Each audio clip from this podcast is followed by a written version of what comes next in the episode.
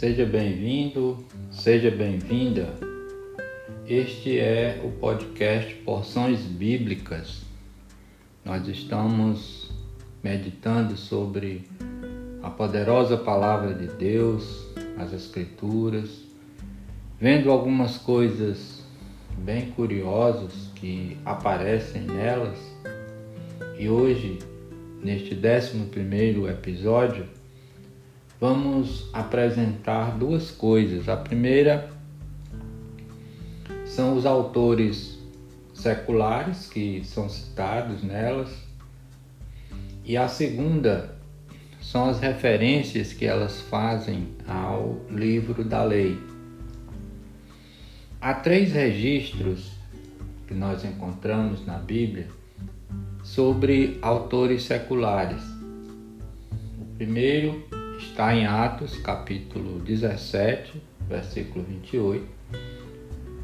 O segundo em 1 aos Coríntios, capítulo 15, versículo 33. E o terceiro em Tito, capítulo 1, versículo 2. Eu vou ler na sequência estes três textos. Pois nele vivemos, nos movemos e existimos como disseram alguns dos poetas de vocês, também somos descendência dele.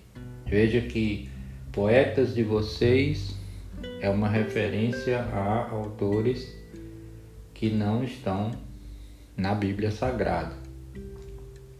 Não se deixem enganar. As más companhias corrompem os bons costumes. Era um dizer de autor secular, que na verdade não contradiz o que está na palavra de Deus.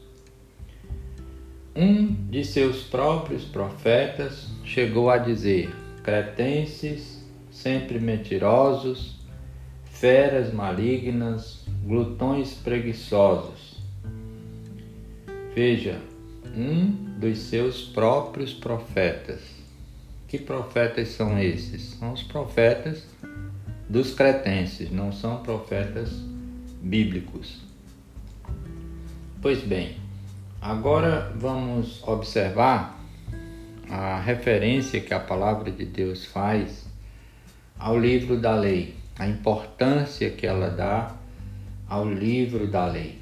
A primeira referência está em Deuteronômio, capítulo 31, do versículo 34, perdão, do versículo 24 ao 26.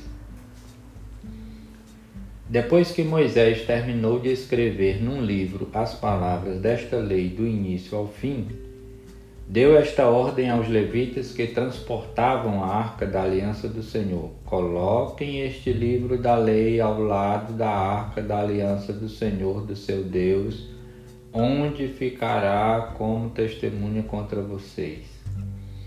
Segundo Reis, capítulo 22, versículos 8 e 10. Então o sumo sacerdote Ilquias disse ao secretário Safã: Encontrei o livro da lei no templo do Senhor. Ele o entregou a Safã, que o leu. E o secretário Safã acrescentou: o sacerdote Ilquias entregou-me um livro e Safão leu para o rei. Que livro era este? O livro da lei do Senhor. Segundo Crônicas, capítulo 34, versículos 14 a 16. Enquanto recolhiam a prata que tinha sido trazida para o templo do Senhor, o sacerdote Ilquias encontrou o livro da lei do Senhor que havia sido dada por meio de Moisés. Ilquias disse ao secretário Safã: Encontrei o livro da lei no templo do Senhor, e o entregou a Safã. Então Safã levou o livro ao rei e lhe informou: Teus servos estão fazendo tudo o que lhes foi ordenado.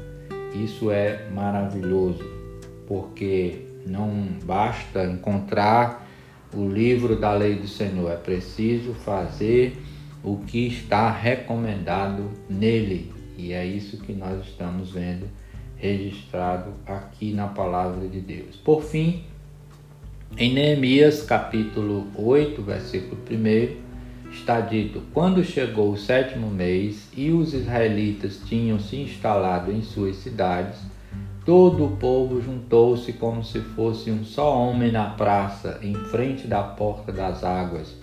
Pediram ao escriba Esdras que trouxesse o livro da lei de Moisés que o Senhor dera a Israel.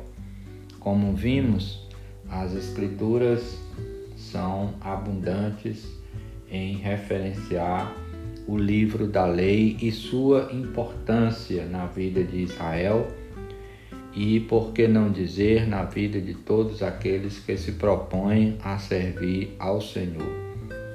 Convém é, lembrar que o livro da lei aqui é apenas a parte inicial da revelação de Deus que foi entregue a Moisés, não é toda a revelação. Imagine a importância que tem a revelação completa que já está conosco, que Deus nos tem dado.